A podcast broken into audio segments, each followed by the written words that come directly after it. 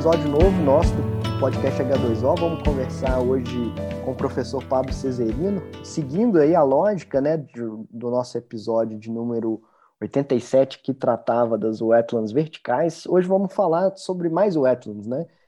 Essas, essa tecnologia que tem essas possibilidades né, de fluxo é, horizontal ou vertical e tem aí diferentes formas é, que pode ser feita a, o tratamento do esgoto. Né? Vamos conhecer um pouco mais a respeito dessa tecnologia, vamos entender um pouco mais a respeito do trabalho do GESAD né, na UFSC, o professor Pablo, que é professor de lá, vai contar um pouco para a gente das particularidades, potencialidades né, dessas outras tipologias aí de tratamento através de wetlands. Agradecendo ao professor Pablo pela disponibilidade da conversa, né, e peço aí para que ele inicie, né, se apresentando, contando um pouco da sua carreira. Muito bem, muito obrigado pelo convite. É um prazer poder estar falando com todos aqui por este podcast. Então, nós estamos atualmente como supervisores do grupo de estudo em saneamento descentralizado.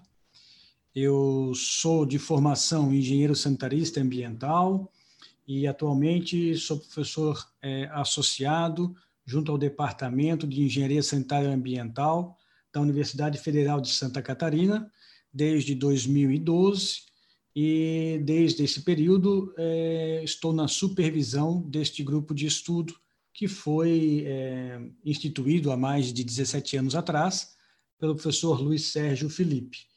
Eu tenho já um, uma, alguma experiência com etnos construídos desde a graduação, então a gente teve o prazer de trabalhar com o primeiro sistema implantado em escala real aqui no estado de Santa Catarina é, desde 1994, quando então estudante de engenharia.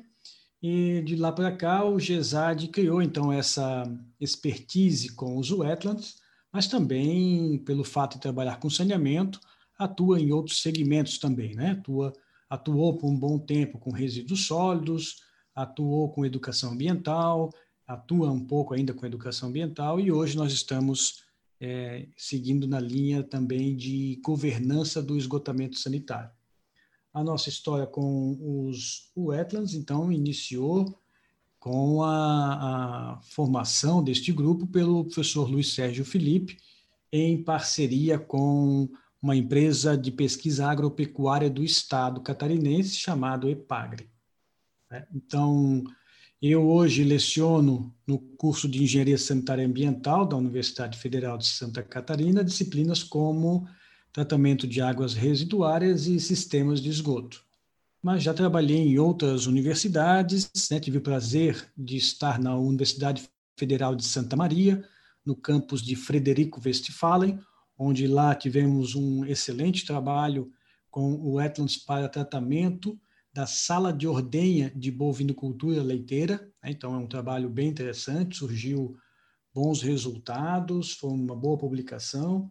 Também me orgulho de ter trabalhado na Universidade do Oeste de Santa Catarina, UNOESC, onde também é, trabalhamos com os wetlands junto à Epagre de Videira, que é a cidade onde está a UNOESC, e trabalhamos lá com um sistema híbrido, durante três, quatro anos, né, e que continua lá em operação, continua sendo avaliado pelos colegas, né?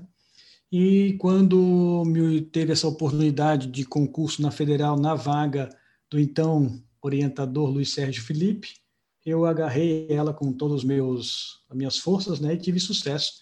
E estou então orgulhosamente na Universidade Federal de Santa Catarina desde 2012 posso dizer aqui a todos, né, a Lucas e aos ouvintes, que eu realizei meu sonho profissional. Então, eu fico muito feliz e isso me motiva todo dia, né, a iniciar um dia de trabalho, porque nada melhor do que a gente atingir aquele nosso sonho, né, de profissional. Temos muito a fazer, muito para construir em relação ao saneamento nesse país. Então, assim, tive é, experiências né, de, durante o doutorado, fora do país, junto à Universidade Técnica de Munique, foi uma experiência muito interessante também, onde né, a Bavária, é, que a gente estava com mais propriedade para visitar e, e, e, poder tecer comentários hoje, a Bavária, por exemplo, é, tem mais de 3 mil sistemas wetlands implantados para pequenas coletividades, né? E isso já há 20 anos atrás. Então, é, a gente percebe a aplicabilidade dos wetlands, né? Começando o nosso papo, ele já é um consolidado no mundo inteiro e também no Brasil. A gente vai ver na sequência aqui do nosso nossa conversa quais documentos que atestam isso, né? Não é somente o, a UFMG, o, a UFSC, a, Federal Tecnológico do Paraná, Santa Maria, que dizem isso. Né? São documentos oficiais que demonstram a utilização dos wetlands como uma tecnologia consolidada como qualquer outra. Né? E tive experiências trabalhando com wetlands durante mestrado e doutorado em dejetos suínos, para tratamento de dejetos suínos, polimento, né? para tratamento de águas de lavagem de sala de ordenha, como eu comentei, de bovinicultura de leite, mas principalmente nossas experiências estão com, relacionadas a esgoto doméstico sanitário, né? E tivemos aí, o GESAD teve parceria com vários grupos em nível de Brasil, já implantamos várias estações experimentais, né, para mais de sete estações é, piloto experimental, né? e acompanhamos é, algumas em escala real. Atualmente, nós estamos é, muito gratos por estar à frente da rede pan-americana desses temas humedales. Né? Nós, recentemente, alguns de vocês que estão nos ouvindo provavelmente participaram, né?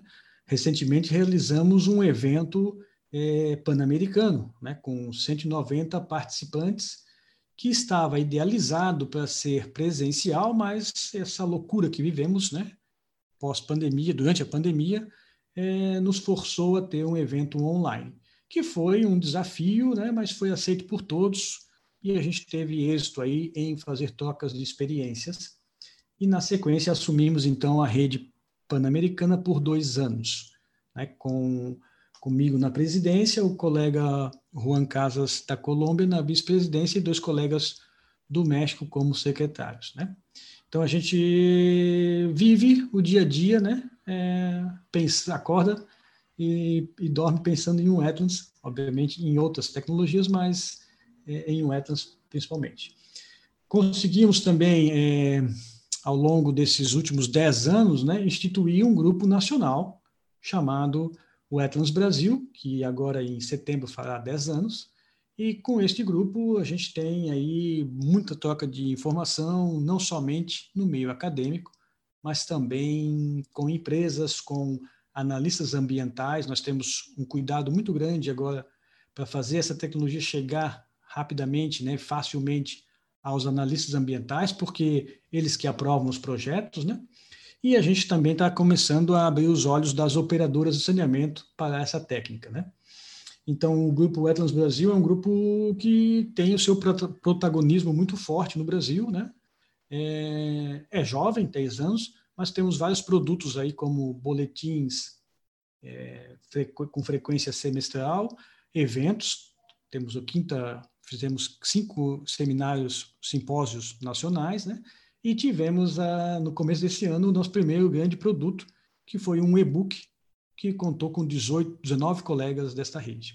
Então, assim, rapidamente, essa é a, a trajetória em torno dos wetlands, né, que a gente vem criando, mas temos aí, esperamos ter aí mais uns 25, 30 anos de boa história ainda pela frente com os wetlands. É isso, Lucas, por enquanto. Tá certo. E você poderia contar para gente quais são as tecnologias que são pesquisadas no GESAD e, igual você, você citou, em relação a dejetos né, da, da pecuária, né, se, se eles são exclusivamente de esgoto doméstico ou também tem algum enfoque né, nesse outro tipo de efluente, no caso industrial, né, considerando a pecuária como uma indústria. Então, nós temos, com, com o GESAD especificamente, né, e com os parceiros que, que a gente colabora, o principal efluente, né, o principal tipo de efluente que nós trabalhamos é o esgoto doméstico sanitário. Aqui eu gostaria de chamar a atenção um pouquinho sobre o que é o esgoto doméstico, quando a gente se refere assim, e o que é o esgoto sanitário. Quando a gente se refere ao esgoto doméstico, a gente está entendendo que não existe uma rede coletora que vai transportar por distâncias, né? Então, nós não teríamos contribuição de águas de infiltração, né, ou águas pluviais é, de escoamento superficial, ou até mesmo alguma vazão concentrada de algum tipo de empreendimento. Então, o esgoto doméstico, a gente está dizendo que a gente está tratando muito próximo da fonte geradora. Né? Então, o wetland está praticamente no lote da edificação que está gerando o efluente.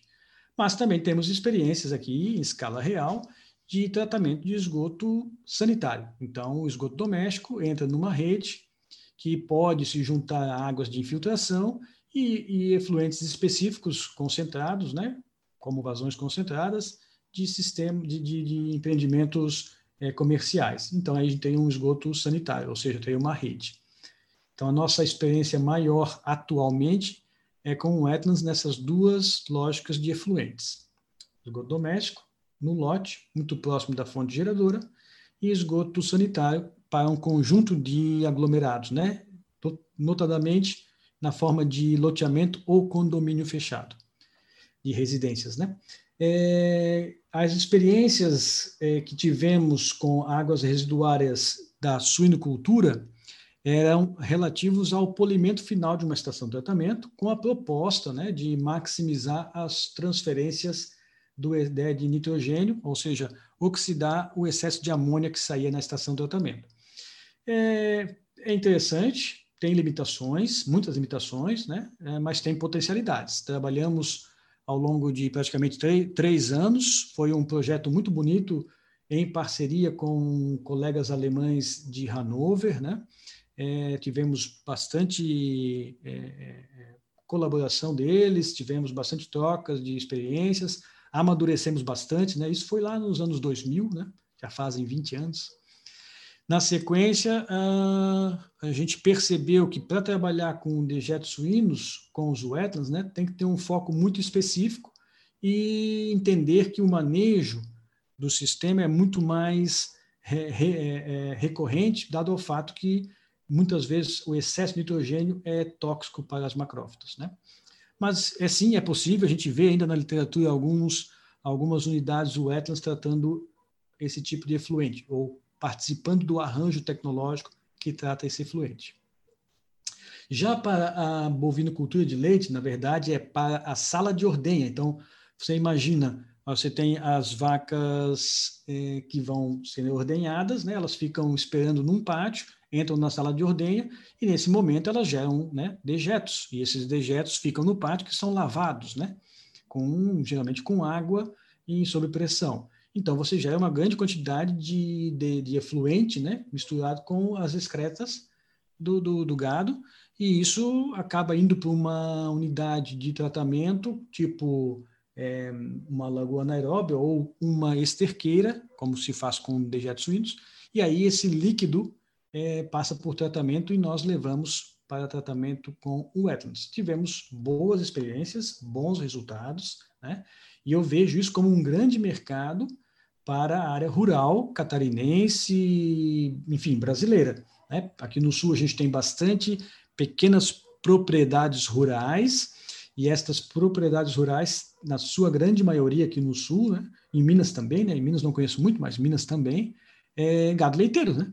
Então, nós temos a, a particularidade do estado catarinense e do Rio Grande do Sul, é, pequenas propriedades rurais. Né? Então, pouca, o plantel de gado leiteiro é pequeno. Então, você tem uma quantidade de efluentes por dia que é factível fazer o tratamento por meio de sistemas naturais, né? como os wetlands. É, não tivemos, nós especificamente, não tivemos experiências com lixiviado de aterro sanitário, mas está relatado na literatura, né?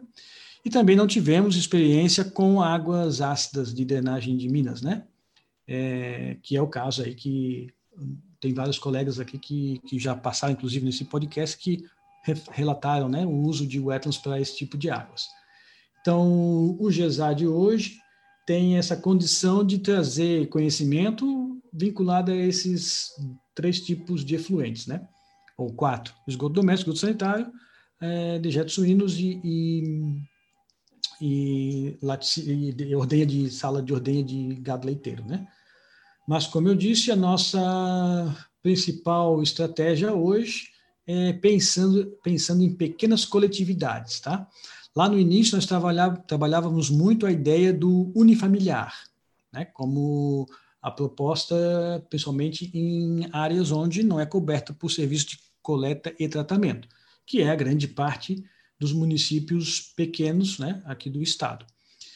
Porém, é, nós entendemos pela, pelo andar do crescimento das cidades, né, é uma particularidade talvez do país inteiro, mas a nossa experiência se remete aqui ao sul, é, muitos novos loteamentos, né? A cidade está se ampliando em aglomerados na zona periurbana e provavelmente não chegará tão cedo lá um, né, a expansão da rede coletora e tratamento centralizado.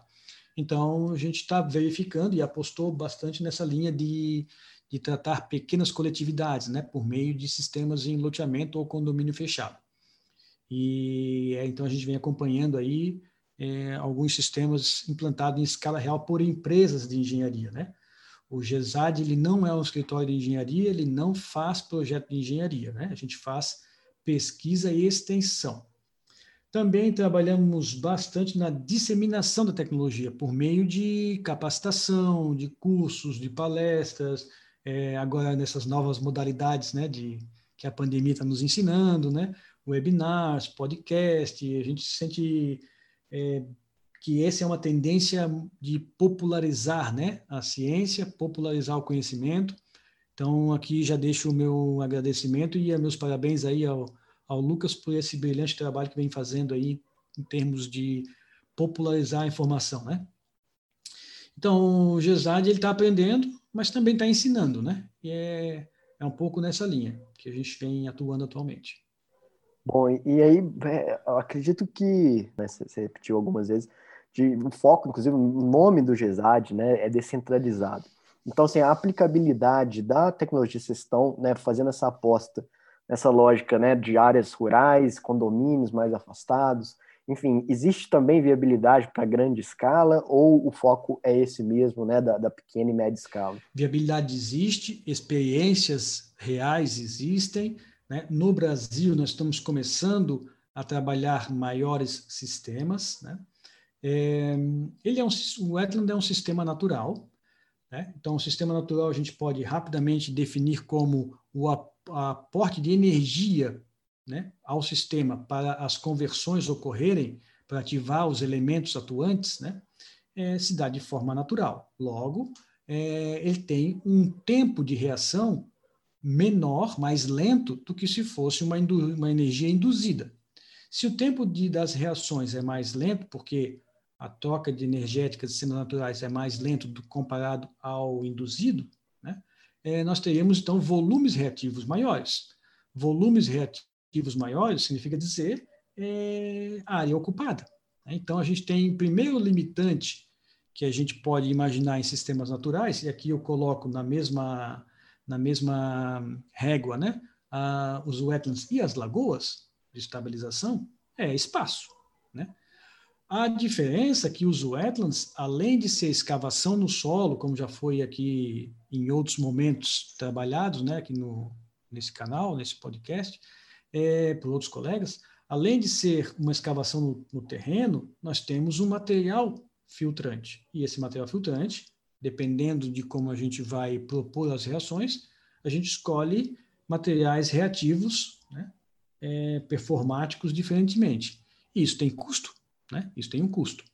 Então, a limitação do tamanho, ele vai, é, um, é uma, uma matriz de tomada de decisão. Tem uma série de quesitos para ser bem breve, é, primeiro, espaço, né, a área territorial, e custo de material de filtrante né, para preencher esse, esse, esses módulos de wetlands.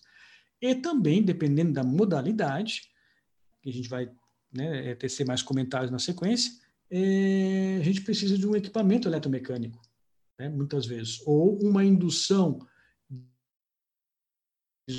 ser tratado num wetland é, por meio de algum anteparo hidráulico. Então, eu tenho necessidade, muitas vezes, de ter equipamento, sim. Né? E esse equipamento também é um limitante sobre o tamanho. Então, a gente tem sistemas aqui é, em escala real, onde nós é, foi financiado pela Funasa, né? é, para municípios que atendem bacias de escoamento da área central, pequenos municípios, há um equivalente populacional máximo de 3 mil habitantes. Mas em nível de outros países, nós temos sistemas né, é, de centenas, né, de dezenas de, de, milhares de pessoas. Basicamente é isso. É, então, a gente teve né, um, um é, episódio recente a respeito das wetlands verticais, e aí eu queria saber, né, além dessa questão do fluxo, né, na direção do fluxo, quais outras diferenças a gente pode apontar em relação né, às wetlands verticais e horizontais, ainda que né, as, as, horizontais têm uma série de modalidades, as próprias verticais, né, a gente viu especificamente o sistema francês, né, sendo que a gente tem um outro sistema que a gente chama de, de tradicional. Né. É, eu ouvi, inclusive, o, o, último podcast da Camila, né? Camila foi nossa mestranda aqui no GESAD, né? Ela, ela é nosso, um dos nossos é, orgulhos, né?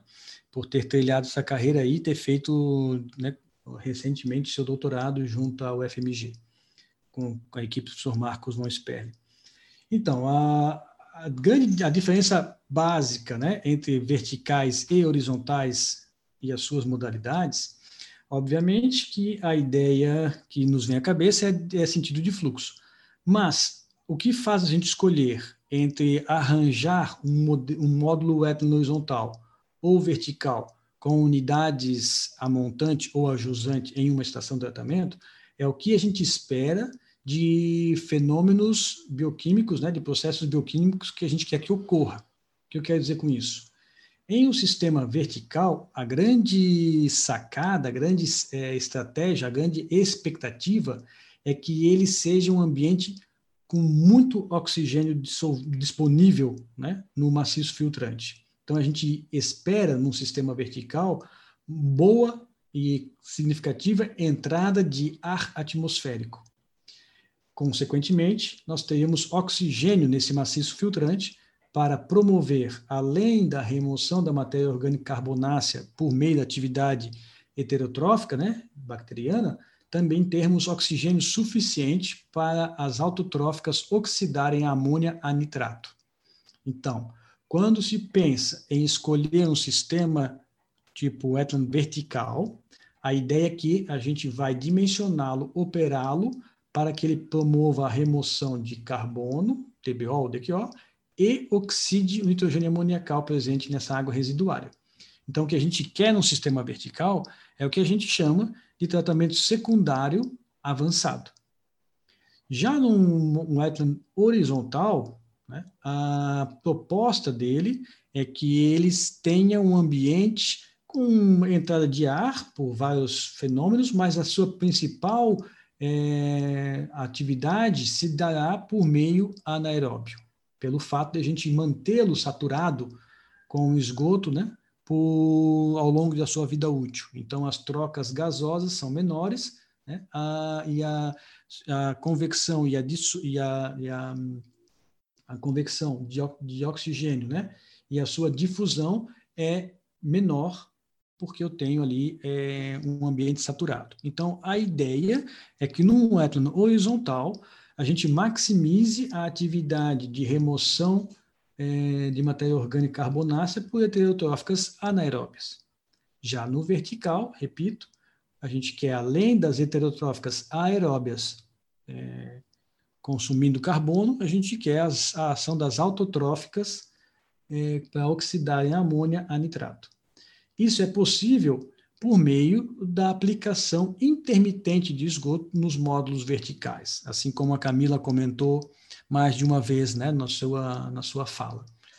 Então, a, a ideia de fazer a aplicação do esgoto a ser tratado no étano vertical de forma intermitente, por meio de pulsos Vamos imaginar aqui, imaginar a cena como se fosse uma aspersão, faz com que eu arraste muito ar e aí eu acelere o gradiente de convecção de ar atmosférico. E esse esgoto aplicado, penetrando no maciço filtrante, passando pelo sistema radicular das macrófitas, né? E indo a camadas mais profundas, ele vai arrastar esse ar, vai criar uma, uma linha de convecção e vai difundir esse ar para é, camadas subsuperficiais. Então, você tem uma maior volume reativo de atividade aeróbia. Então, você tem uma tendência de ter, comparativamente ao processo anaeróbio, mais velocidade de reação. Né? Então, o tempo de reação de processos aeróbios é menor do que o anaeróbio. Logo, o volume reativo pode ser menor. Então, sistemas verticais, além de oxidar em carbono e promover a nitrificação, eles tendem a ter um volume reativo menor do que os sistemas horizontais. Essas são as grandes vantagens do vertical. Contudo, a desvantagem, né, podemos dizer assim, entre o vertical relativamente ao horizontal é que eu preciso de um anteparo que me faça essas aplicações intermitentes. Então, eu tenho que ter ou elementos, estruturas hidráulicas como sifões, ou sistema tipo motor-bomba, que não é um problema nenhum, porque hoje a gente, né, isso é muito simples, não é assim tão oneroso, nós temos um sistema de aspersão por bombeamento no, na superfície de um módulo vertical. Ok? Bom, então, nesse caso, já responde a próxima pergunta em relação ao fluxo, né, a intermitência dele. Se, no caso das verticais, a gente né, apontou no último episódio que é dado, feito por bateladas, no caso do fluxo horizontal, é possível que haja uma alimentação contínua? Esse é o mais comum ou isso é 100% dos casos? Então, a, quando a gente idealiza sistemas horizontais, né, é, a tendência é que ele seja de fluxo contínuo. Mas aí a gente vai voltar à sua, à sua estrutura básica. Ele está sendo aplicado para tratamento de esgoto doméstico em nível unifamiliar, né, numa residência. Dificilmente uma residência gera esgoto continuamente ao longo do dia. Então, ela, gera, ele gera é, é, momentos de é, geração de esgoto numa residência. Um conjunto de residências da mesma forma. Né? Então, tu tens é, produção de esgoto em momentos específicos. Dificilmente você vai ter esgoto sendo gerado ao longo do dia inteiro, né? com vazões é, similares ou com picos de vazão. Porém, a gente não prevê, né? não, não há uma necessidade em sistemas horizontais, porque ele se manterá saturado sempre, de nós termos é, necessidade de, de equalizações de esgoto, a montante e a intermitência. Então, a gente pode deixar, entender ele como um fluxo contínuo, mas a, a variação de fluxo é inerente à, à unidade geradora. Mas, sendo bem direto, o olhar primeiro de um fluxo horizontal é que ele é contínuo. No vertical, não. No vertical, não tem sentido pensar um sistema vertical que ele seja contínuo. Por quê? Porque a proposta é que ele, além de remover carbono e sólidos suspensos, né, é, faça a oxidação da amônia, ou promova né, condições para as, as autotróficas oxidarem a amônia. Então, eu preciso de aspersão de esgoto, arraste de ar, descanso para infiltrar e difundir o esgoto e uma nova aplicação na sequência. Então, majoritariamente um wetland vertical, a proposta é que seja aplicação intermitente e, de preferência, alternada. Então, mais de um módulo para eu alternar o uso ao longo da semana útil ou do mês útil. Né? Então, nós temos experiência em sistemas verticais que operam de três dias e meio com pulsos intermitentes e descansam três dias e meio o módulo. Ou temos também trabalhos reportando, né, e nós avaliamos 30 dias de aplicação intermitente e 30 dias de repouso. Então, tenho que ter pelo menos é, dois ou três módulos é, para fazer essa intercalação. Já um sistema horizontal, não. Nós temos um sistema horizontal implantado aqui na cidade de Agronômica, que fica no Alto Vale do Itajaí, aqui em Santa Catarina, que é esse que eu tive o prazer, lá em 1995, é, começar o monitoramento. Então, ele já está desde 94 operando. E ele tem, e ele é uma escala, tem quase 400 metros quadrados, trata um equivalente populacional máximo de 150 pessoas, pós-tanque séptico, para uma pousada rural. Então, entende, Lucas? Ah, ele foi idealizado para ser contínuo. Mas uma pousada rural, tu tens momentos, tu tens 20 pessoas, tem momentos que tem 5, tem momentos do dia que não está sendo gerado esgoto, tem momentos que tem 100 pessoas, né? Então ele trabalha sobre essa variação de vazão natural da edificação e está lá já trabalhando há mais de 26 anos. Teve algumas situações de operação mais robustas, mas ele está lá hoje trabalhando e, e, e entende, ele, ele, absorve essas intermitências né, de geração de esgoto. Mas, resumidamente, a gente pode entender que o horizontal trabalharia com fluxo constante e o vertical em pulsos, né, em bateladas ou aplicações intermitentes. Bom, e retomando aquela outra fala que você fez, né, em relação à escala, é que em alguns países, alguns dezenas de milhares de pessoas, né, o que, que quais são os casos, digamos, os maiores wetlands que a gente tem aí anotados na, na literatura? E no caso do Brasil, né, como o senhor já, já citou já falou um pouco em relação a aplicações né, em condomínios, em é, hotéis, né, pousadas e, e, enfim, com essa lógica mais descentralizada na produção rural, né, da pecuária. A gente, eu queria que o senhor trouxesse para a gente um panorama de como está, igual nessa, o senhor falou que esse é um intuito do programa Wetlands Brasil, né, do, do, do grupo, de levar essa, essa tecnologia a prestadores de saneamento. Como que estão tá as conversas com esses prestadores, né, se eles já, já estão aplicando isso né, na, na escala, digamos, no, na prestação de serviço, ainda que muitas vezes, né, por exemplo, os grandes prestadores estaduais ainda estão muito focados nas áreas urbanas, ainda pouco focados em áreas rurais, mas a gente já tem alguns exemplos, né, os, o CISAR no Ceará que tem se movimentado para começar a tratar esgoto, a gente tem a Central na Bahia, a Copanor aqui em Minas, enfim, como que está essa discussão, né, dado a, a, digamos, a potencialidade da tecnologia em, em áreas né, de, de menores é, uhum. Então, essa pergunta é excelente, né? A gente tá, melhorou muito, né? Há 20 anos atrás, nós éramos, essa tecnologia era considerada algo é, alternativo, muito, muito vinculado à lógica da residência. Para aglomerados, né? Atualmente a gente vê o maior interesse, dois, dois interesses bem distintos é, e específicos é, proprietários, então, por exemplo, agentes privados, né, donos de pousadas, de hotéis, ou de alguns condomínios fechados, principalmente se esses condomínios horizontais de residência, né, geralmente de padrão mais elevado, estão relacionados com a lógica de ocupação em áreas mais verdes, né, mais, mais, mais vinculadas à natureza, então a tecnologia de tratamento dificilmente é uma tecnologia é, toda mecanizada, né? E os wetlands têm o seu apelo. É, e a gente tem algumas experiências aqui no estado. É, mas em nível de operadores de saneamento, os, quem está começando a entender os wetlands como uma tecnologia que está entrando no portfólio das, desses operadores são os serviços autônomos de saneamento né, dos municípios. É, inclusive, temos uma experiência bem interessante aqui no, meio oeste catarinense, onde uma, um serviço autônomo do município estabeleceu em uma normativa interna que todos os loteamentos que forem saindo na cidade, que for daí após implantado o sistema repassado ao SAMAI para operá-lo, que a tecnologia de tratamento fosse os wetlands.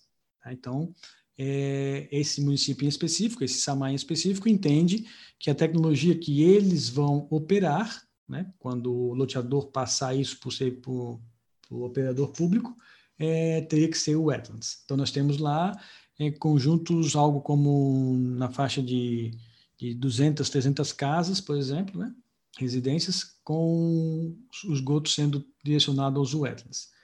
Temos algum é, interesse dessas operadoras para o tratamento do lodo, né? Então, a gente tem aqui uma operadora aqui na Grande Florianópolis que contratou uma empresa cuja estação de tratamento de esgoto do, dos bairros ali onde está servindo essa estação é lodativada em batelada e aí o efluente, o, o lodo, né, descarte desse reator de batelada, vai para sistemas tipo wetlands para lodo.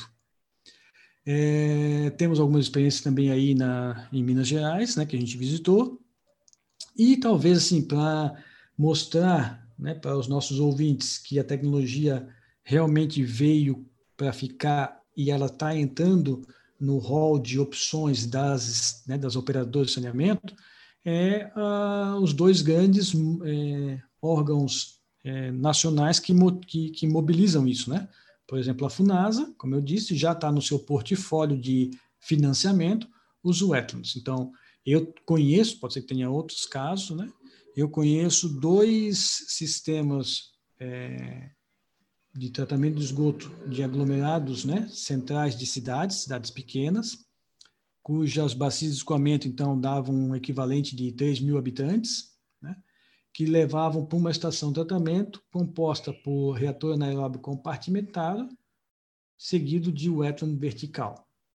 Né. Então, a gente tem duas cidades aqui que o projeto e a implantação com o recurso FUNASA é, foi aplicado o Wetlands. Isso é importante porque mostra né, que o Wetlands é mais uma tecnologia que o portfólio da FUNASA né, é, apresenta e é financiável.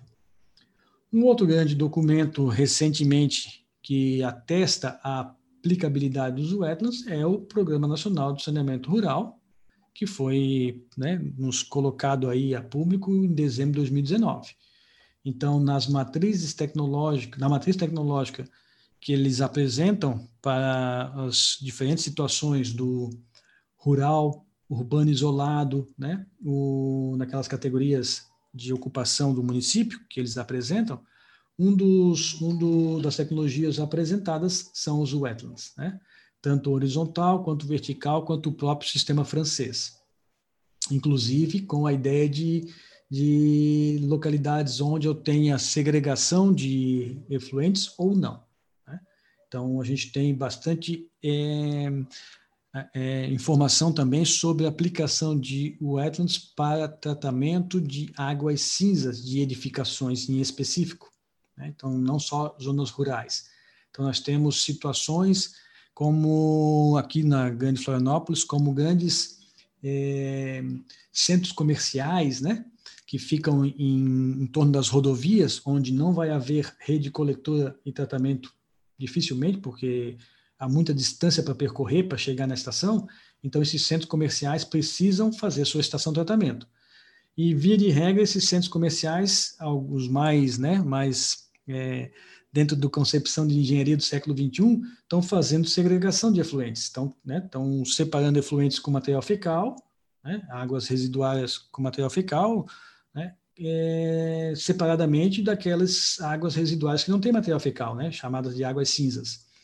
E aí essas águas cinzas passam por um processo de tratamento e muitos deles estão aplicando wetlands, com a proposta, inclusive, de reaproveitar a água cinza tratada pelo wetland para é, uma atividade, por exemplo, como rega de jardins do próprio centro comercial. Então a gente estaria falando aí de, de, de vazões né, coletivas de unidades comerciais cuja característica do efluente é de origem doméstica, porque a gente está falando de banheiros né, e áreas de serviço. É, temos também alguns é, é, sistemas aqui implantados para grandes lojas de departamento, lojas esportivas, né? onde então você tem ali a, próximo à área de estacionamento uma, uma, um espaço onde você tem um reator anaeróbio seguido de um wetland vertical, por exemplo, que faz com que o usuário do sistema não perceba que aquilo é uma estação de tratamento. Imagina que aquilo seja algo vinculado a um sistema de jardinagem, por exemplo. Então, isso é bem interessante. A dificuldade para essas edificações em específico, como mercados, né, ou lojas de departamento, é que você tem momentos de grande vazão, né, de geração de efluente, por exemplo, e aí você teria que ter um cuidado sobre a questão de equalizar esse efluente pós-reator anaeróbio para lançar nos wetlands, né? Mas é uma questão que o projetista é, vai estar ciente de como fazê-lo. Então a gente tem, Lucas, É, hoje, é, aplicação em nível de Brasil, a gente faz circular isso pelos nossos materiais aí, né? Do Wetlands Brasil e outros, é, nesse porte, tá? Eu posso te dizer que, né, com segurança atualmente, que a gente teria no máximo aí um equivalente de 3 mil, 4 mil pessoas, né? É, e sistemas pontuais, locais, né? É, ao lado de grandes empreendimentos. Porém, nós temos duas empresas aqui no Brasil que têm bastante é, experiência em wetlands, que estão ambas, cada qual fazendo um uh, separado, né? Cada qual fazendo os seus projetos de enormes wetlands, um no sul e um aí no, no, no, no centro-oeste. Então, em breve, é, essa informação vai estar circulando aí nos nossos meios de comunicação e a gente vai ter, talvez daqui a dois anos, Lucas, ou um ano, dois anos, a gente ter a condição de dizer, olha, a gente tem no Brasil o Etans para esse porte, né? De, de, centenas de milhares de pessoas. Então a gente tem uma empresa fazendo no sul e uma empresa fazendo aí no centro-oeste. Em breve a gente terá essas informações. Não, não cabe a mim aqui é, trazer informações que eu não tenho ela bem, bem, bem trabalhada ainda, né? Em nível de mundo, né, Lucas e ouvintes, é, o mais famoso é que tem no Oriente Médio, que é para, né, que são, é, até acho que o, o, nosso amigo André Baxter sempre traz ele esse exemplo, é, mas temos França, Portugal, Alemanha, Inglaterra, Espanha, Itália, né? Esses países que a gente tem bastante, Áustria, Áustria tem muito, a gente tem bastante dados de literatura, né? Dinamarca, esses países, e olha, muitos deles, né? A grande maioria desses que eu citei, neva durante três meses, né? É, aplicam wetlands para comunidades aí de, de 200, né? De, de 100, 200 até é, 10 mil pessoas, 11 mil pessoas. A proposta não é que ele não é grande, não porque ele não pode ser grande. Ele pode, assim como uma lagoa, que são hectares. É que a proposta é que ele seja aplicado, esses sistemas expansivos naturais, como o wetlands, próximo, mais próximo possível da fonte geradora, entende? Então, se a gente está mais próximo possível, a gente não tem grandes distâncias a vencer e, grandes, e, e uma quantidade muito grande de, de contribuições. A gente trabalha a ideia de fazer a, a, o tratamento de esgoto próximo da fonte geradora, não, não necessariamente no mesmo lote, mas próximo. E aí a gente teria a condição de dizer que se eu estou fazendo o tratamento de esgoto próximo da fonte geradora, ou seja, evitando grandes transportes, evitando grandes é, inserção de energia para esse esgoto ser transportado, evitando grandes estações onde uma quantidade de insumo né, é muito grande, onde os subprodutos gerados, a quantidade é muito grande, que eu tenho que transportar isso para outras bacias. Quando eu começo a vir para a lógica do próximo da fonte geradora, eu estou cada vez mais chegando próximo da ideia de que os insumos e os subprodutos que estão relacionados à estação fiquem na bacia de escoamento. Então, se eu tenho os insumos e os subprodutos ficando na bacia de escoamento, eu tenho um sistema tendendo a ser, hum, vou chamar aqui, né, usar dizer mais sustentável, porque eu tenho é, poucas distâncias a percorrer, eu tenho uma pegada né, hídrica, uma pegada de carbono muito menor. Então, muitas vezes os wetlands não ser enormes, não é porque eles não poderiam tratar enormes vazões, podem, é porque ele, a ideia é que eles são menores porque eles estão próximos das fontes geradoras. E aí eu faço vários sistemas próximos de, fonte, de várias fontes geradoras. Me faça entender? Essa é a lógica. Uhum. Bom, e já que a gente está fazendo né, esse trabalho de, de, de comunicação, de, de, incentivo né, à tecnologia, é, acredito que ficar aqui discutindo e apontando qual a eficiência típica né, para sólidos, matéria orgânica, nitrogênio, fósforo, patógenos, é, acho que não seria muito o foco de, né, de, um, um, de uma, uma mídia em áudio, né? Mas provavelmente o e-book, né, esses materiais que o grupo compartilha, deve ter lá suas tabelas mostrando as possibilidades de conjugação, né, das tecnologias. A pergunta macro, né, quais são, agora falando especificamente, né, que o senhor citou, esgoto sanitário, né, nessa possibilidade, é, se as, quais são as conjugações mais indicadas para isso, né? Por exemplo, tratamento anaeróbico, pré-tratamento anaeróbico para é, wetlands horizontais, wetlands verticais podendo receber esgoto depois do preliminar, né? Enfim, se essas tecnologias com essas conjugações são suficientes para atender aí normas ambientais, obviamente que isso pode variar também de lugar para lugar, mas se pautando ali pela 357 da CONAMA, né, 410, 430 que atualizaram é, na, nas eficiências e, e, concentrações estabelecidas para o efluente ali. Ok. Então, é, nós temos hoje é, a forma de dimensionar e conceber qualquer estação, e no caso o Etnos também, uma das perguntas iniciais é o corpo receptor. Né? Então, o corpo receptor é um dos elementos que vai definir o grau de requerimento de qualidade a ser dada nesse esgoto tratado. Muito bem. Quando a gente está falando em sistemas de pequeno porte, próximos da fonte geradora, principalmente no próprio lote, grande maioria das vezes o corpo receptor é o solo. Quando o corpo receptor é o solo, eu tenho uma qualidade requerida diferentemente do que se o corpo receptor for é, a rede pluvial, por exemplo, né? O, o, elemento que vai levar o corpo receptor é a rede pluvial chegando a um rio, ou se é diretamente num rio, ou se é no mar, né? ou se é, é em lagos. Então, isso os ouvintes sabem, né? Então, é, o corpo receptor é que vai definir, na sua primeira síntese, é, o requerimento da qualidade. A combinação de sistemas anaeróbios, né? Como decantos de gestores, tipo tanque séptico, reator anaeróbio compartimentado ou lagoas anaeróbias, é importante e relevante tanto para os wetlands horizontais quanto para os verticais, por vários motivos.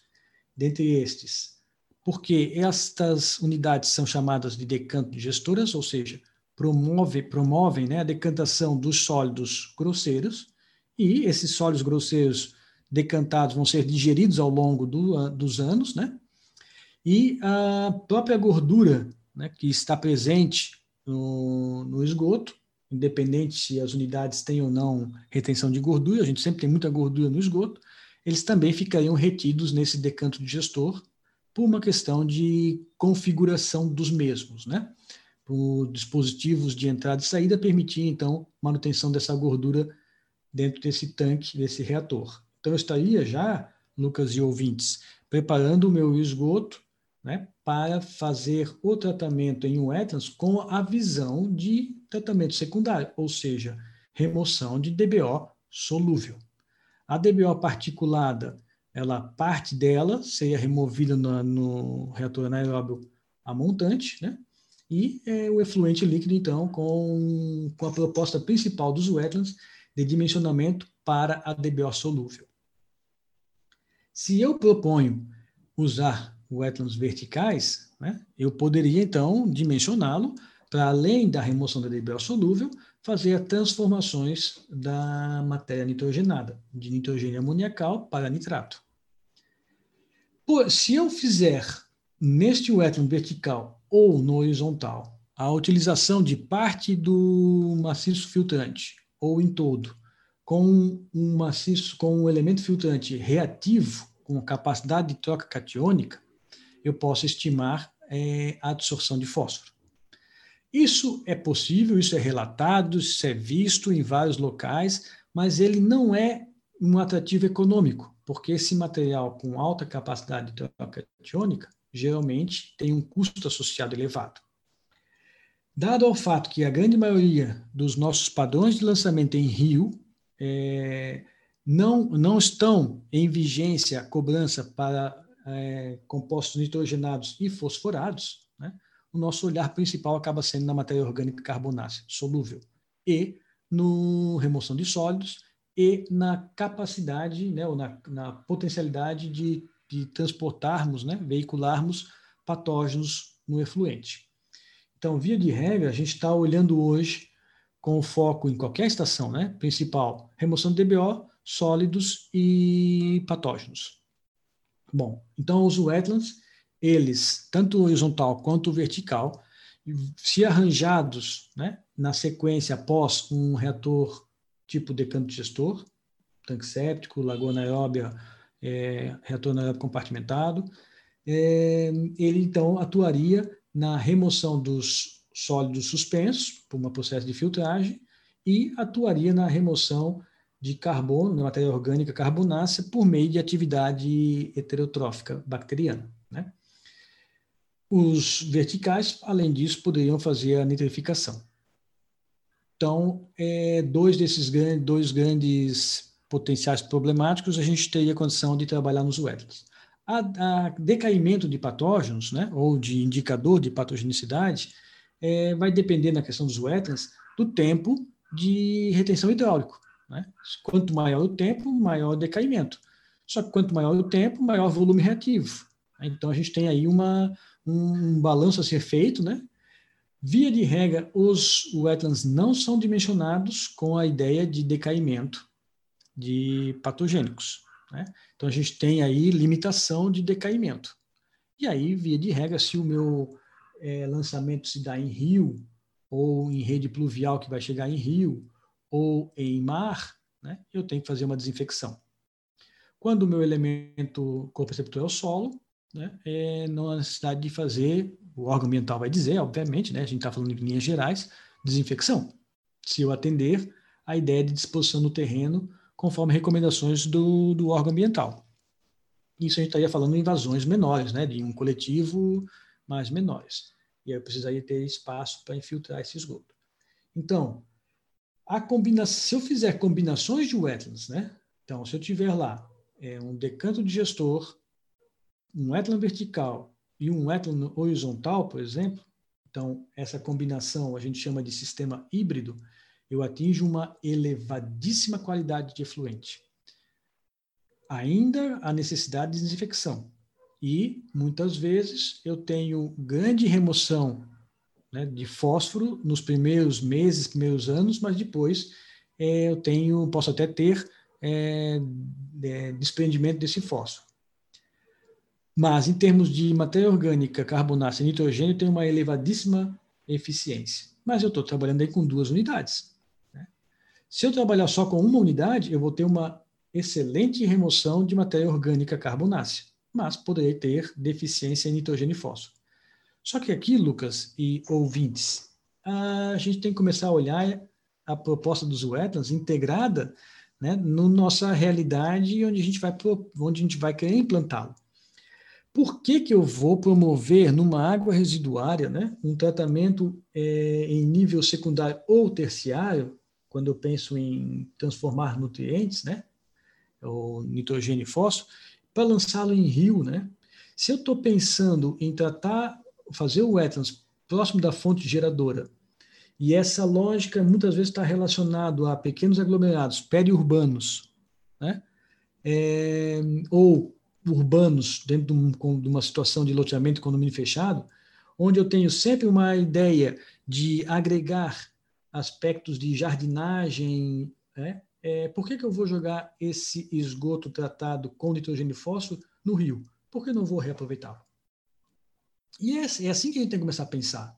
Assim que a gente tem que começar a projetar. E assim já tem sistemas projetados. Né? O efluente líquido gerado, né? É, nós temos aqui já há seis anos trabalhando modalidade de wetlands, onde uma é essa que eu acabei de relatar, tanque séptico, vertical, horizontal. Né?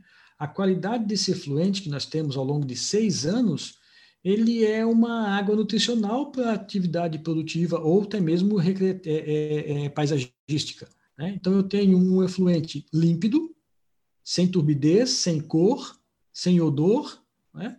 com baixíssima matéria orgânica, com decaimento patógeno, mas eu tenho que ter cuidado no, no, no manejo dele, então geralmente eu tenho que desinfectá-lo, mas eu tenho nitrogênio e fósforo na forma nitrogênio amoniacal ou nitrato e na forma de ortofosfato, que eu posso muito bem utilizá-lo em todo ou em parte em uma atividade produtiva, paisagística ou até mesmo comercial. Não tem mais sentido nós pensarmos em trabalhar unidades de tratamento natural somente para tratar o esgoto para não gerar dano, né, não gerar desequilíbrios ambientais. Temos que pensar em reaproveitar esse efluente. Ele é insumo. Né?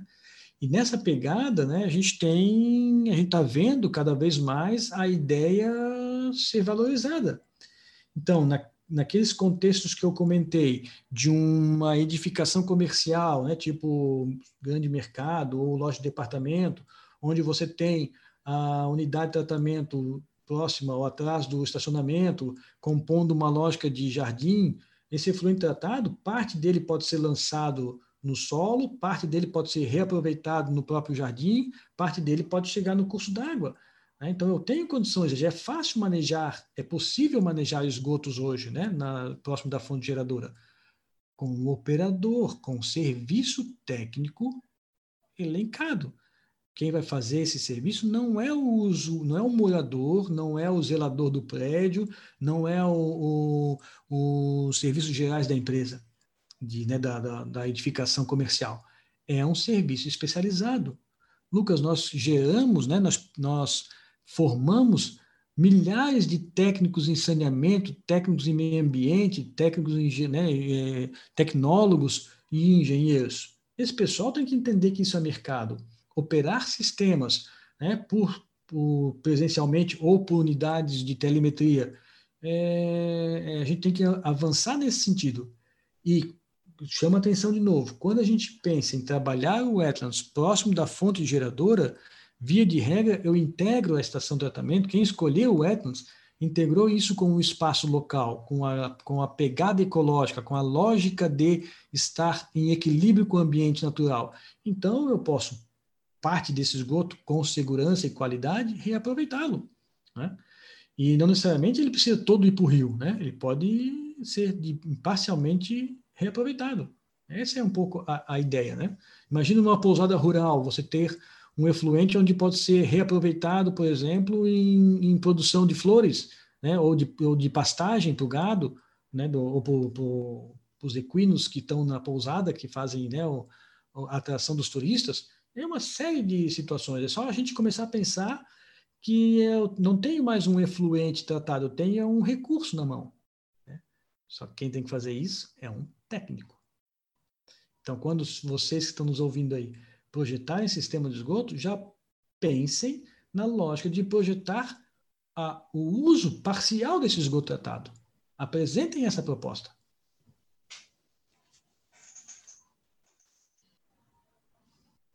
Pois é, igual quando você estava comentando, né, o tratamento de uma área é, de produção de gado leiteiro, né, ao mesmo tempo, com a wetland, você pode crescer eles macrófitas para o próprio gado, né, se alimentar no futuro, né. E aí entra uma, uma, outra pergunta aqui na sequência, né? As plantas, elas têm essa possibilidade de ser um subproduto, mas em relação ao tratamento em si, né? Qual é o papel delas? Elas de fato melhoram a eficiência do, do tratamento ou tem uma função, igual eu falei, né? Pode ser um subproduto ou uma função às vezes paisagística também. É, não temos mais dúvida nenhuma que elas melhoram o tratamento, tá? No, no, também, há uns 20 anos atrás, a gente já via muito isso, né? Não tinha como quem qualquer universidade que fosse estudar o wetlands, ela propunha, né, o wetland plantado e uma unidade sem planta, para mostrar o papel da planta. Não existe mais isso. Não tem mais sentido nós pensarmos que o wetland sem planta, a gente não chama, o wetland sem planta a gente não chama de wetland, chama de filtro. Né? Então, assim, a planta, sim, tem o seu papel. O que nós temos que cuidar, é que nós temos que ter atenção é gerenciar as expectativas. Né? Muito também se ouve falar que as plantas vão remover nitrogênio e fósforo. Elas vão fitoextrair nitrogênio e fósforo conforme o seu requerimento nutricional. Então, se eu tenho um esgoto sanitário né, ou esgoto doméstico com a sua concentração de fósforo e a vazão de esgoto sendo gerada, ou seja, sua carga de fósforo ou de nitrogênio, e eu aplico num, num leito filtrante com plantas, essas plantas não vão ficar retirando nitrogênio e fósforo ad eternum, não tem sentido. Elas vão elas vão fitoextrair aquilo que elas precisam para o seu crescimento. Você pode é, estimular fazendo cortes da parte aérea com mais frequência. Né? Então, eu vou rapidamente relatar a nossa experiência. Então, nós temos na nossa estação, nós plantamos né, a macrófita popularmente chamada de taboa, pelo simples fato de que ela é, está presente em todo o estado, né? Então, até 1.200 metros de altitude a gente encontra ela, e qualquer banhado ela estaria presente. E, e também porque a gente, infelizmente, não tem nenhum botânico, né, ou, ou especialista aí na área de fisiologia vegetal para nos ajudar, né? É, temos colegas que, com, que, estão participando, mas não no grupo exatamente. Então a gente optou em trabalhar com essa macrófita que está no estado inteiro, no sul inteiro, no país inteiro. É, nós trabalhamos é, nas nossas experiências, nossas condições climáticas, né? Em 90 dias ela está no seu ápice de crescimento com um espigão que a gente chama, né? Então desculpem aqui os especialistas que estão nos ouvindo, tá? É, se eu falo algumas impropriedades em termos de, de botânica, né? É, então, ela, a gente estimulou né, o crescimento dela no sistema de wetlands e foi fazendo a avaliação de quanto ela extraía na parte aérea, né, quanto ela extraía de nitrogênio e fósforo. Então, nós fizemos uma avaliação e, rapidamente, a nossa conclusão foi que da quantidade de nitrogênio que foi removido pelo sistema wetlands, por vários mecanismos que se apresentam, somente 7% desse nitrogênio que foi removido nas nossas condições experimentais foi devido à fitoextração da planta. E somente 1% desse fósforo que foi removido no nosso sistema wetland por vários mecanismos foi devido à fitoextração da planta. Então, claro que ela dá uma eficiência, mas é uma eficiência limitada. Né? É uma eficiência que é conforme a sua, o seu requerimento nutricional e as condições climáticas que ela se encontra. Uma outra participação da planta, né, dos tipos de macrófita, é a capacidade de evapotranspirar, também em muitos momentos é interessante, ou eu posso projetar né, um sistema que a gente vê na literatura como, como efluente zero. Né? Eu faço todo o efluente ser evapotranspirado e infiltrado. E isso é um wetland que está na norma. O, na, na 13969-97, que é complementar a 7229-93, que são aquelas duas normas aplicadas para sistemas locais, né? que está sob revisão agora da ABNT, é, nós temos o wetlands lá, que é chamado de canteiro de infiltração e evapotranspiração. Já desde né, quantos anos proposto isso?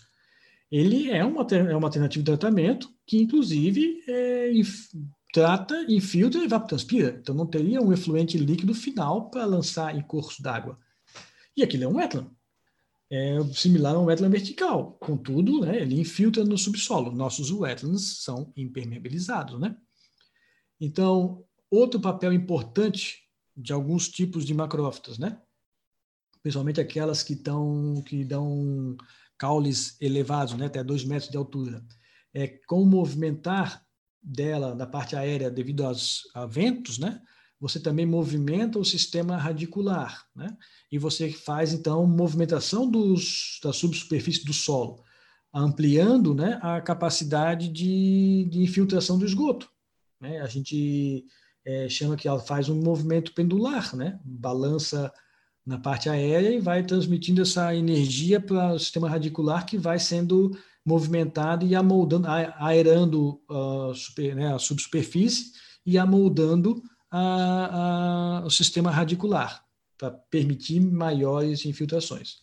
Num sistema vertical, isso o pessoal da Federal de Santa Maria mostrou nas suas pesquisas, né, que trabalharam com, com a cana X generalis, né, é, mostrou que quando o sistema radicular ficou bem formado, né, a, no sistema, numa unidade vertical, tu obviamente interceptava o esgoto aplicado, né, por mais tempo na subsuperfície e aí melhorava em muito as reações de remoção de carbono, porque o carbono solúvel nesse efluente ficava mais tempo biodisponível para a microbiota da zona é, radicular. Então, quanto mais raízes formada, mais umidade retém, mais tempo de contato desse carbono né, é, com os micro-organismos para então, promover a eficiência de remoção. Outro papel importante é beleza estética. Você pode escolher plantas que têm uma bonita inflorescência, né? Então, você também tem um apelo estético. E eu não tenho propriedade, só o que a gente lê em literatura, né? A capacidade de algumas plantas liberar o que chamam de exudados, né? no sistema radicular, que é pode um de, parte desses exudados serem é, é, quase agirem como um agente desinfectante, né? Então, eles também poderiam é, promover decaimento bacteriano e entre estes patógenos, né? Mas o fato é, um bom sistema radicular, tu pode ter num wetland, às vezes, a visão de a parte aérea estar feia, amarela ou, ou seca, né? Mas o sistema radicular está bem ativo. Exemplo, em países temperados onde tu tem neve. Quando tu neva, a parte aérea está toda, né? Toda queimada, toda depauperada, mas o sistema radicular está ativo. E quando a neve se dissipa, novos brotos, né? Novos indivíduos surgem. Então, tu aumenta muito a área, sistema radicular aumenta muito a área de, de aderência de micro-organismos. Então, tu aumenta a diversidade de micro-organismos e a quantidade, né? A abundância de micro-organismos é muito maior. Então, não tenha dúvida, Lucas e ouvintes, que as macrófitas têm papel fundamental né, nos sistemas wetlands. Sem plantas, o wetland vira filtro. É, e em relação, né, a gente está comentando aí, é, por exemplo, a questão das raízes, a, a, inclusive essa questão né, do, do balanço do caule pode levar né, a, a, um, a, uma questão de, enfim, de minimizar né, o problema da comatação. A gente tem o problema da comatação como um problema né, considerável em relação aos wetlands e eu queria saber se né, quais são os principais cuidados operacionais, né, além dessa questão de tentar evitar aí a comatação do sistema? Muito bem.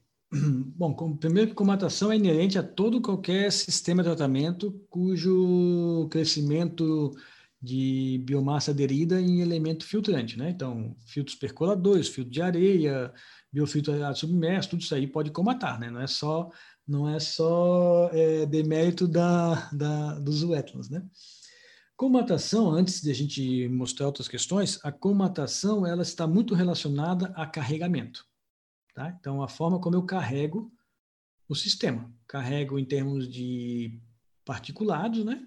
obviamente, e é, de aporte nutricional, né? de carbono ou nitrogênio, porque aí você tem muita carga, muito rápido crescimento de biofilme, biofilme vai ocupar os poros, né? os poros vazios e vai comatar.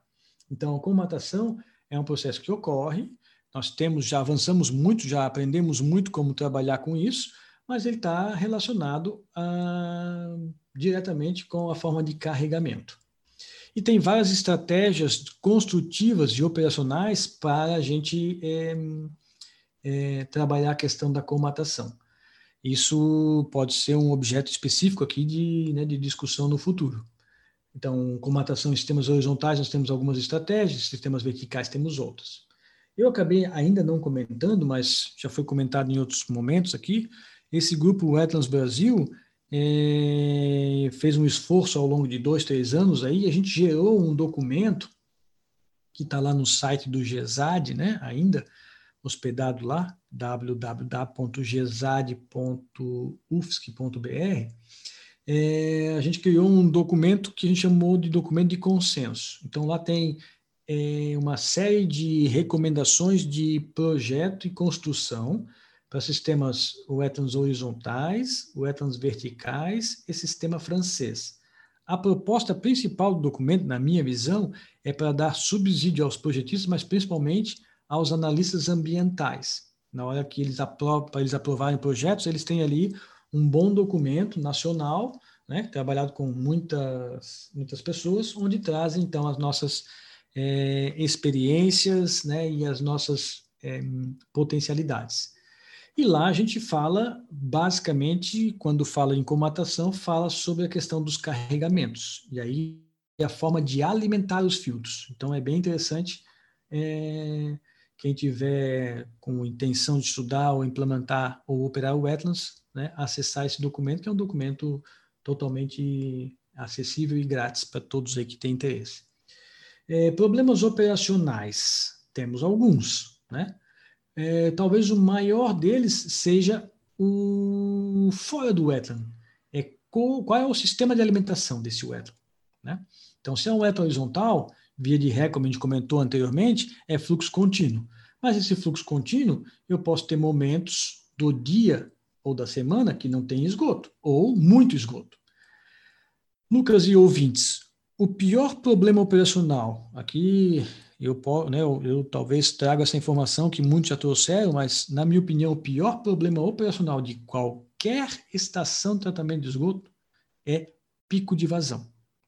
Então, quando eu tenho uma vazão estimada média, mínima e máxima de projeto, e por algum, algum, algum sentido, alguma, alguma situação, é, em, recorrentemente eu tenho vazões grandes, maiores do que estimada, todo e qualquer tempo de reação pode vir, né, pode ser danificado e eu perder qualidade.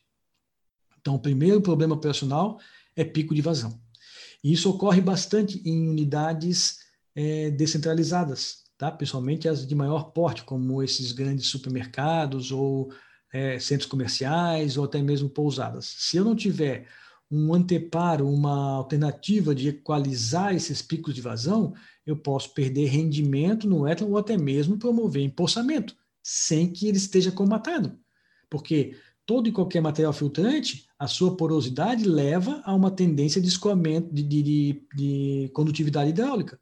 Se eu tenho uma vazão muito grande, muito maior do que a condutividade hidráulica permite escoar, eu vou empossar. Né? Então, muitas vezes pode empossar esgoto em sistemas horizontais e a pessoa dizer, ah, está comatado. Não, é porque está recebendo pico de vazão que não foi projetado para isso. Aí você tem alternativas, né? ou constrói unidades a montante para equalizar, ou altera a área de, de, de distribuição. Então, a gente tem que pensar isso lá no começo do projeto. Em sistemas verticais, o problema operacional fora do wetland está vinculado ao sistema de aspersão do esgoto, ou da intermitência dessa aplicação de esgoto. Se é sifão, né, é muito interessante porque não tem energia, mas sifão é um equipamento não tão simples de operar. Se eu tenho problemas de despressurização desse sifão, né, eu não tenho condição de o esgoto chegar no sistema. Aí eu teria que, que fazer esse sifão é, ser pressurizado. Isso é problemático, né?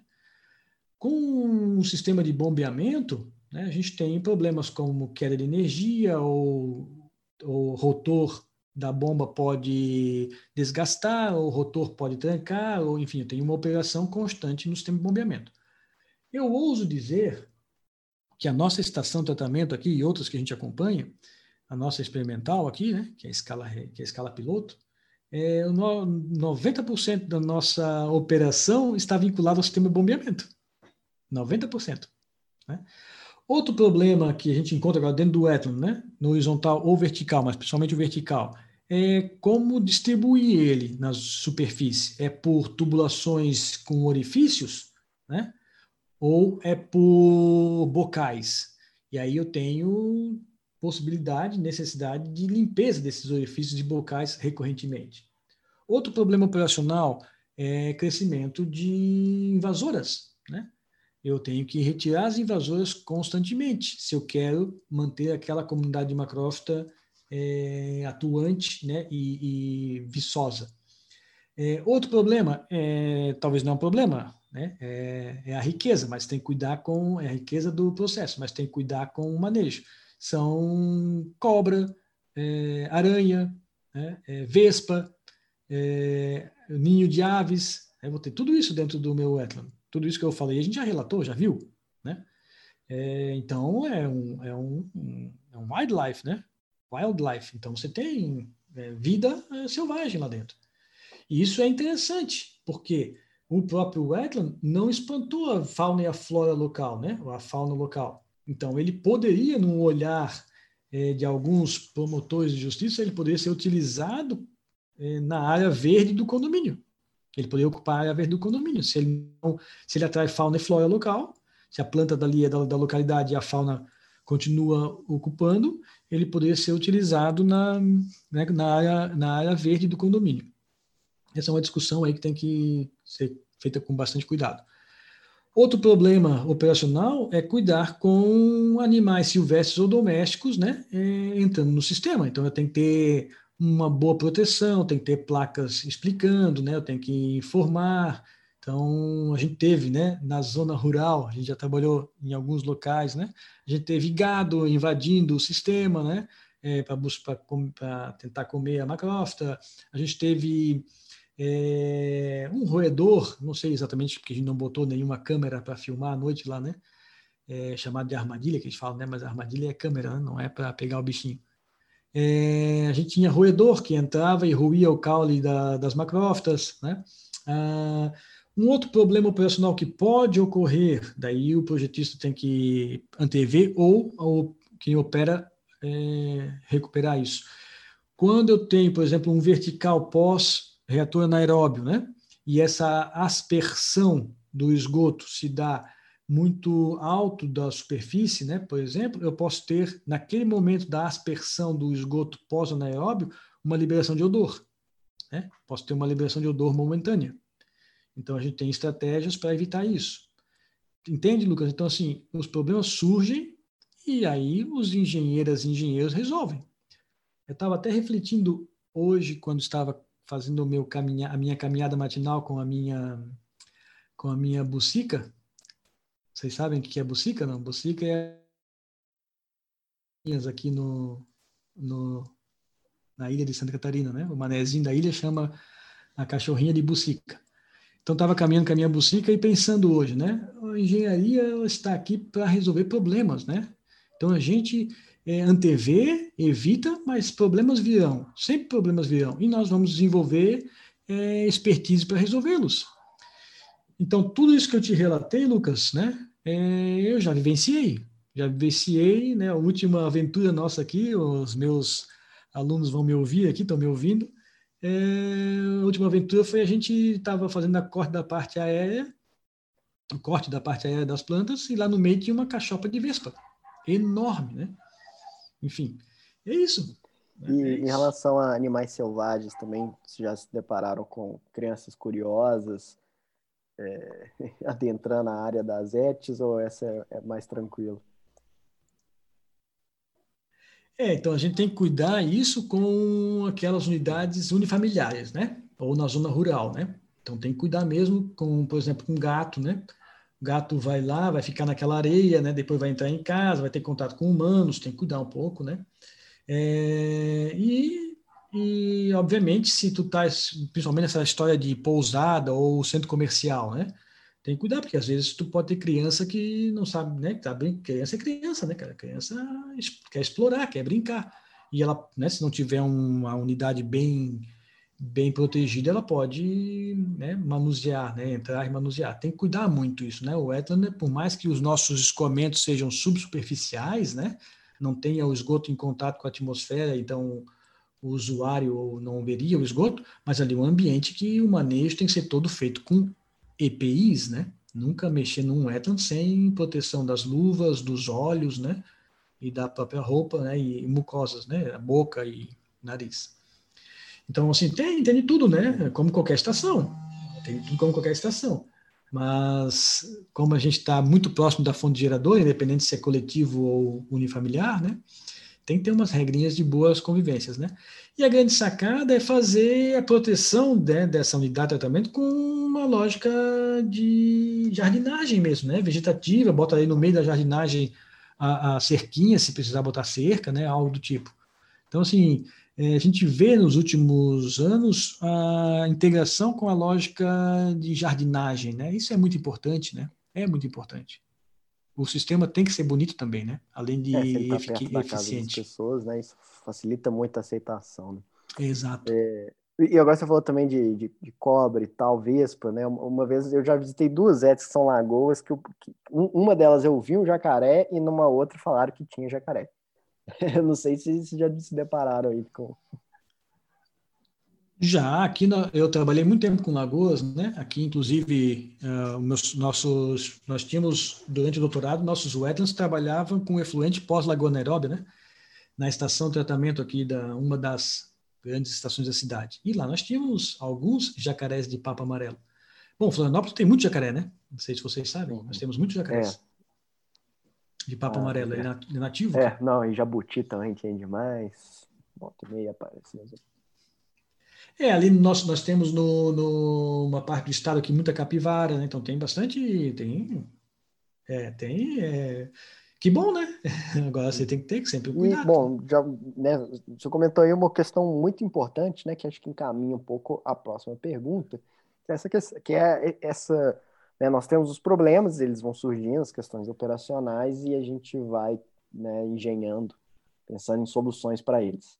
Quais são os desenvolvimentos tecnológicos né, e científicos que têm sido pensados né, na, nas tecnologias de wetlands? Né? Quais são os avanços aí que se procura fazer? Excelente pergunta, né? É, por que, a gente tem que fazer avanços? Primeiro é a reflexão, né? Por vários motivos. Primeiro, porque a gente tem situações, muitas situações, onde os wetlands se aplicam, que são essas próximas da fonte geradora, que a fonte geradora tem variação de composição de esgoto, né? Então, tenho momentos onde pouca carga e momentos com muita carga orgânica, né? Exemplo típico, de novo, estou me, talvez me repetindo muito, a questão da pousada ou hotel, né? Então, tem momentos de baixa temporada e momentos de altíssima temporada. Então, eu tenho variações de carga, né? Cargas bem elevadas e cargas baixas. Como que eu projeto um wetland desse? Né? Projeto para máxima carga, então mais volume reativo, mais área, ou para uma carga média ou para baixa? Então, nessa, esse contexto, Lucas e ouvintes, levou necessidade de ter é, incrementos de, quali né, de, de, de, qualidade do wetland. Um dos incrementos que está sendo bem aceito na, literatura, na, na, na, comunidade internacional, bastante exemplos, eu particularmente ainda não, não vejo que é uma necessidade né, muito atual para nós, que é o wetlands aerados, introduzir ar forçado no wetland, com um sistema de compressor de ar. É interessante quando eu penso que eu tenho já um wetland é, implantado, né, com uma, uma demanda inicial, e essa demanda foi ampliando, né, ela foi ampliando, ou ela é, como eu disse, sazonal. Tem momentos que tem muita carga e momentos com pouca carga. Então, tu poderias fazer um wetlands otimizado por uma carga média, e durante a máxima carga, né, entrando muito matéria orgânica, é, tu acionar o sistema de aeração. Tá? Então, é, os sistemas horizontais aerados. Essa é uma grande nova, é, já dos últimos cinco, seis anos para cá, bastante experiência. Os nossos colegas é, de Leipzig, né, na Alemanha, têm bastante experiência com isso, tem alguns colegas europeus também.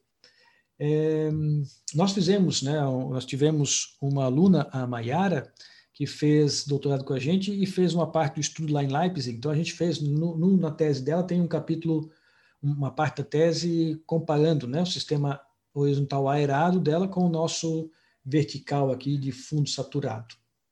Bom, uma que eu acabei de falar, uma tendência que nós estamos apostando é fazer o sistema vertical, mas o que o sistema vertical vocês ouviram já nos outros podcasts, né? Ele via de regra tem no máximo 90 centímetros de profundidade, né? É, com 60 a 70 centímetros de material filtrante, né? De profundidade. É, livre, né? Então, aplica o esgoto na superfície, ele percola pelo maciço e é coletado numa drenagem de fundo. A Camila comentou isso no, no anterior, né? O que nós estamos fazendo? Nós é, estudamos é, camadas finais, camadas profundas, saturadas com o próprio esgoto que está sendo tratado. Né? Por uma simples modificação que é a implantação de um dispositivo controlador de nível de altura na saída. Né? Então, eu trabalho, a gente, a gente trabalhou com 20 centímetros saturado e 50 livre, trabalhamos 30 centímetros saturado e 40 livre, e trabalhamos 40 centímetros saturado e 30 livre, centímetros livre. Então, a gente está trabalhando nessa, nessa aposta agora. 30 centímetros da superfície para o fundo sem estar saturado com esgoto, e 40 centímetros para baixo saturados com o próprio esgoto. Então, eu tenho, nos 30 primeiros centímetros, o fenômeno que ocorre num elétron vertical, natural, normalmente, então uma zona bem aeróbia, né, com excelente remoção de DBO solúvel e nitrificação, né, oxidação da amônia a nitrato. E nessa camada saturada com o próprio esgoto, eu ainda tenho carbono suficiente para promover a desnitrificação por é, é, né, bacteriana. Então, esse nitrato formado fica sendo desnitrificado. Então, eu tenho, num sistema de fundo saturado, uma eficiência de remoção para esgoto sanitário doméstico, né? em torno de 85 a 90% de remoção de DBO e tenho até 50, 55% de remoção de nitrogênio total, sem nenhuma fonte de carbono externa, a não ser aquela que está ciclando dentro do sistema. Isso, Lucas e ouvinte, é um grande avanço. É um grande avanço. Por um simples é, é, ajuste né, de permanência de esgoto dentro do sistema. E, obviamente, está atrelado à alimentação intermitente, carregamentos específicos, descanso, né? Tudo mais. É, outra questão importante também que a gente avançou nos últimos anos, né? Foi com colegas que, que estudaram e trabalham conosco no, no, no GESAD, e aqui eu faço ressalva, a, ressalva a doutora Catiane Pelizari, que talvez a gente foi um dos primeiros no Brasil a ter publicações, vamos chamar assim, né, é, com microbiologia, né, é, com biologia molecular, perdão, no, avaliando abundância e atividade de alguns grupos né, é, específicos. Então, é, só que isso é muito caro, né? Isso é difícil a gente conseguir fazer atualmente no Brasil porque a gente está né, é, minguando na pesquisa mas a gente conseguiu perceber uma efetiva atuação de nitrificantes, desintrificantes nesse sistema saturado, né? dando ênfase principalmente à questão de atividade, né? então trabalhando em nível de RNA, né? e a gente percebe, inclusive, estava tá na, na tese dela lá, está na tese dela, defendida há alguns anos atrás, é, que as, nós encontramos com uma boa atividade árqueas é, oxidadoras de amônia. Né? Então, assim, a gente deu vários passos em torno de desvendar o que ocorre dentro desses sistemas. Então, resumindo a tua pergunta, né, com a resposta resumida é os, os incrementos estão em aeração de sistemas horizontais para trabalhar quando estão sobrecarregados ou quando precisam trabalhar com carga elevada e nós, no GESAD, estamos apostando fortemente. A gente já entendeu que não tem mais por que trabalhar com étanos verticais que não seja étano verticais com fundo saturado. Ele dá uma eficiência excelente em remoção de nitrogênio total perante o requerimento de, né, de, de carbono, que é nenhum externo para fazer a desnitrificação. É, o que a gente também percebe né? É, parte final do wetland ou externo ao wetland de elementos que possam absorver fósforo, tá? Então, tu buscar uma parte específica do wetland, preencher ele com, por exemplo, aqui na região sul a gente tem bastante dessas zeólitas, né, que são capazes de fazer troca catiônica e absorver fósforo, mas isso é caro, né? Isso para fazer um sistema todo desse tipo é caro. É, de inovação, eu nesse momento citaria isso. Tá? E os arranjos, né? Então, a combinação de vertical e horizontal também é muito inteligente, só que é maior demanda diária. E a grande, operacionalmente falando, a grande sacada, né, o grande avanço é entender que a gente pode ter é, alternância de módulos, né? É, a gente tra tra trabalha aqui, estudou aqui alternância de módulos verticais com três dias e meio de repouso e três dias e meio de, de utilização, até 30 dias de repouso e 30 dias de utilização. E mesmo o modo que ficou em 30 dias de repouso, já na sequência que é aplicado o esgoto nele, 30 dias após, a atividade nitrificante, por exemplo, que é mais lenta, já começa a ocorrer na sua plenitude. Então a gente percebe que até 30 dias de repouso, um módulo vertical tratando esgoto sanitário pós-anaeróbio, ele consegue, na sequência, se rapidamente voltar à sua atividade é, sem perder desempenho.